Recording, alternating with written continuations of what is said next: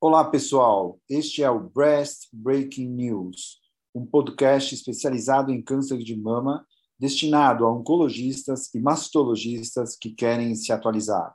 Toda semana, eu, Silvio Bromberg, mastologista titular do Centro de Oncologia do Hospital Israelita Albert Einstein e da BP Mirante, e o Dr. Daniel Jimenez, oncologista clínico da rede Oncoclínicas, iremos discutir artigos que foram destaque nas principais publicações médico-científicas sobre câncer de mama. Acompanhe no Onconews.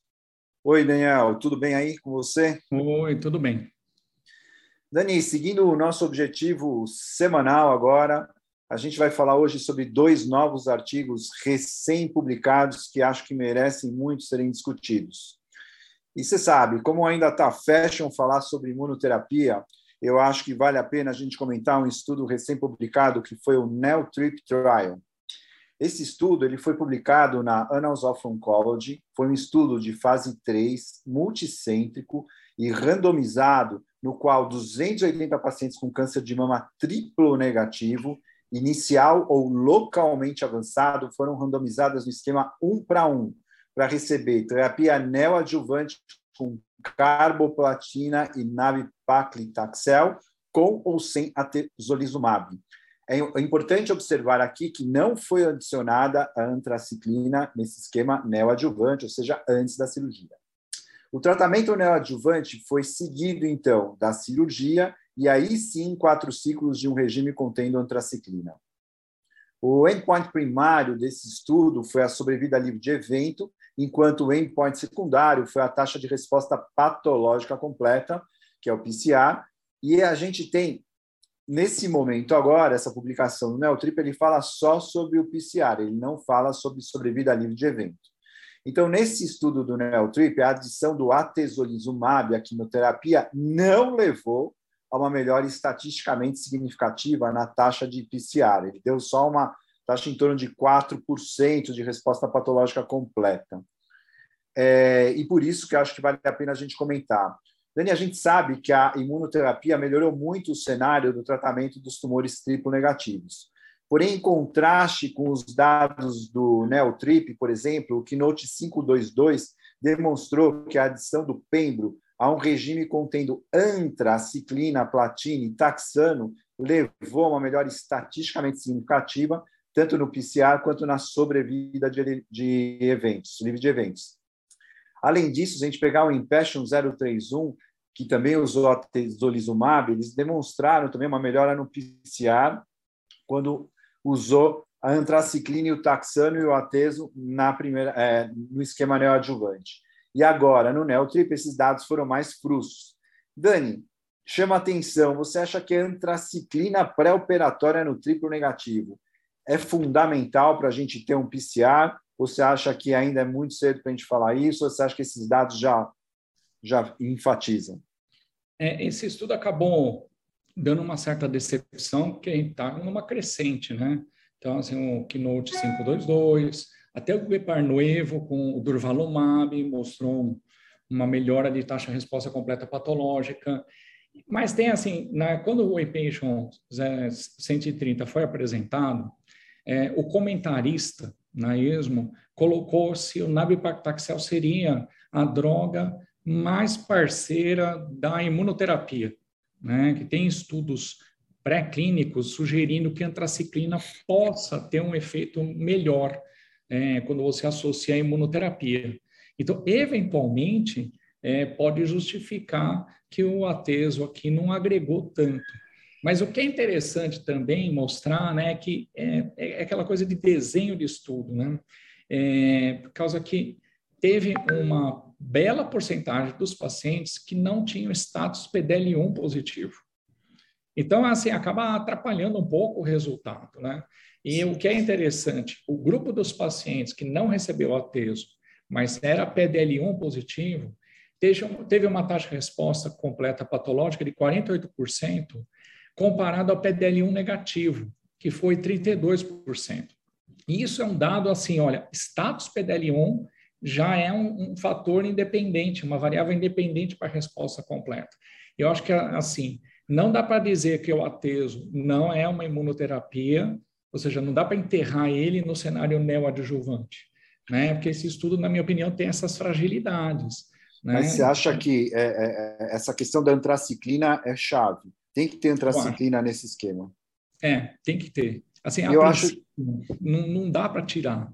Né? E, e, e, outra coisa que mostra aqui, que é um diferencial, por exemplo, no Pembro, o PDL1 não foi importante.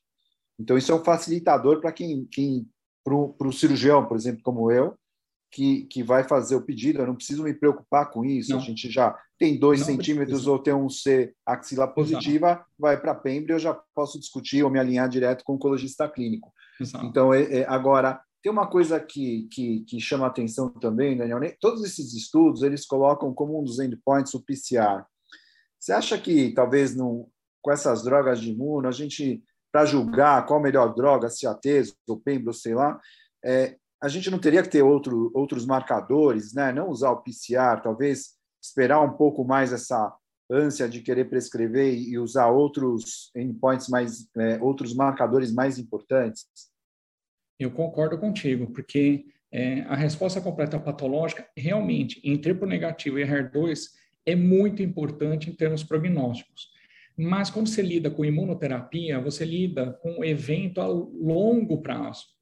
Né? Então, ok, você quer desejar resposta completa patológica, mas se porventura esse paciente recebeu imuno, ele, ele tem uma tendência a ter uma sobrevida livre de doença muito melhor por causa que a imuno continua funcionando. Então, você, você, você ativa o sistema imunológico e isso pode interferir né, aos, aos moldes do Keynote 522, que quando os pacientes não atingiram resposta completa patológica, a imuno fez diferença.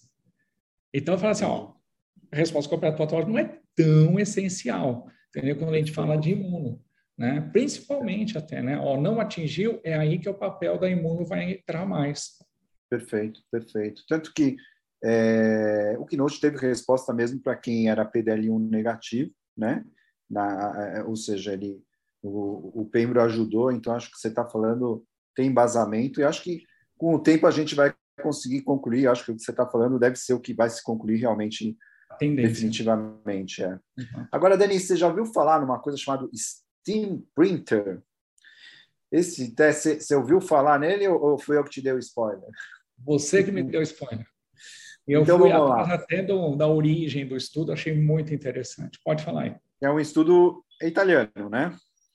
Então, assim, esse é um novo método molecular multigênico prognóstico baseado no RNA que analisa características do câncer stem cell do tumor, ou seja, esse é o diferencial dele, ele vai na célula tronco do tumor, né? E eles avaliaram 20 genes que são quantificados pelo RT-qPCR em RNA extraído do tumor já fixado em parafina. O primeiro estudo foi publicado pelo grupo do IEO em 2019, mostrando que o Steam Printer era prognóstico para recorrência à distância até 10 anos, independente de outros parâmetros clínico-patológicos em tumores luminais. E a gente sabe que esses tumores luminais lá, que apesar do bom prognóstico, cerca de 20% deles vão recorrer tardiamente.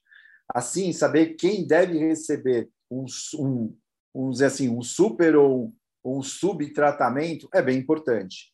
Então, esse estudo que eu vou citar ele foi publicado no European Journal of Cancer, é, agora esse mês, e ele tem um mix de autores italianos e ingleses nessa parada. E vamos lá que eles fizeram? Eles selecionaram 776 pacientes do Transatac Trial, que, aliás, é bastante explorado para essas análises, e avaliou a eficácia da terapia adjuvante hormonal com tamoxifeno e letrozol em mulheres com câncer de mama inicial, luminais e pós-menopausadas, ou seja, esse era o objetivo do Transatac.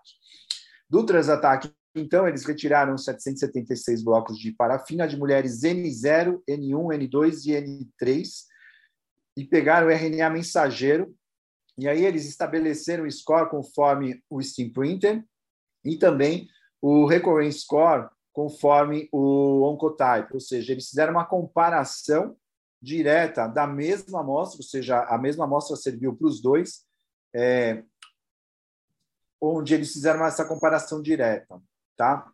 E eles desenvolveram o Transataque, quando foi publicado, ele tinha desenvolvido um score de tratamento clínico que envolvia grau tumoral, idade, tratamento endócrino e status linfonodal, que também foi usado. Então, assim, eles compararam, é, tipo o estudo, aquele estudo da Ivana Sestak, que comparou todos os métodos, é, o IH4, o, o Recurrence Score, enfim, é, e, que foi publicado, acho que em 2015, e eles compararam, então, diretamente o Oncotype e o Steam Printer para ver se dava certo. E aí, o que, que eles viram? Eles viram que tem a vantagem de você analisar o RNA mensageiro da célula tronco tumoral parece ser um grande diferencial. Por quê? Porque as células troncos ela tem uma habilidade de permanecer, permanecer dormente resistir à terapia por um período prolongado, e eventualmente isso pode interferir lá longe no prognóstico dessas pacientes. E vejam que interessante, o Steam Printer foi melhor prognóstico que o Oncotype para recorrência a distâncias para as pacientes N0, N1, N2 e N3. Porém, essa vantagem foi maior ainda para as pacientes N0, que é o que muito a gente acaba pedindo, é na situação que a gente mais acaba pedindo o Oncotype. Dani, você acha que na tua prática, com que frequência você solicita esse tipo de teste? Quer dizer, não o Steam Printer, porque ele não está tá entrando no mercado, e qual você acaba solicitando mais? Bom, o, que a gente solicita mais é o Oncotype, né? justamente pela robustez de dados. Nossa, é, é, é uma linha de pesquisa muito grande, muito firme. Né? Mama Print perdeu um pouco de espaço, é, tem uma pouca publicação, enfim, acho que na prática acabou pegando mais o Oncotype, quem tem mais experiência. Agora, essa assinatura realmente foi uma grande jogada, por causa que o, o perfil que eles buscaram não foi no câncer, eles pegaram a stem cell. E, e assim, tem evidências de que é, tumores com uma alta porcentagem de stem cell na população, no microambiente tumoral, é uma doença mais agressiva com maior potencial de metástase, né? Então, assim, esses, esse, e além disso, esses genes não batem com os genes do Oncotype, com os genes do MamaPrint. Então, assim, é, é interessante, é uma assinatura totalmente diferente. E o que eu achei super interessante é na recorrência tardia. Ele tem um impacto muito bom, muito bom mesmo. Até o Oncotype também, porque eu acho que com um follow-up muito longo, o Oncotype também deu diferença estatística. Mas é, eu até recomendo o pessoal que está ouvindo a gente dar uma olhada nesse estudo nas curvas porque tanto no alto risco quanto no baixo risco, o Steam Cell Printer ele, ele é melhor. Ele é melhor é. na recorrência tardia. O que eu gostei é que ele independe dos parâmetros clínicos. Exato. Então, assim, é, é você está indo na, no core mesmo, na, na, no núcleo, na raiz mesmo da, da, da, da, da, decisão, né? independente daquela coisa, bom, é, é clinical low risk, clinical high risk, enfim. Então, achei, eu, eu, eu gostei, eu acho que esse, acho que essa plataforma deve emplacar. É, eu acho que só tem que, assim, né, o, o, como é que a gente, o nível de evidência, né, porque de 6 mil pacientes do Transataque, eles conseguiram aplicar 700 em 770. Então, é, tem esses detalhes, mas a robustez dos resultados é, chama atenção, não, não é o acaso, Foi, chama é. atenção. Então, muito provavelmente algum estudo prospectivo já deve estar rolando porque é. é. importantíssimo esses dados, sabe? E vai ser sim uma pedra no sapato para os concorrentes.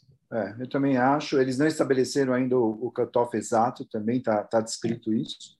Acho que eles estão em teste, mas assim, seguramente por ser promissor, a velocidade que isso deve estar andando deve ser ah, tremenda ah, para lançarem o mais rápido que der. Né? É. Eu acho Bom, que esse pessoal, estudo é sensacional. Maravilha. Bom, pessoal, o Breast Breaking News hoje vai ficando por aqui. Fiquem por dentro das novidades de maneira mais concisa e eficaz sobre o que anda saindo na literatura mastológica. Sou eu, Silvio Bromberg e Daniel Jimenez. Fiquem com a gente pela Onconews no seu streaming de preferência. Abraço!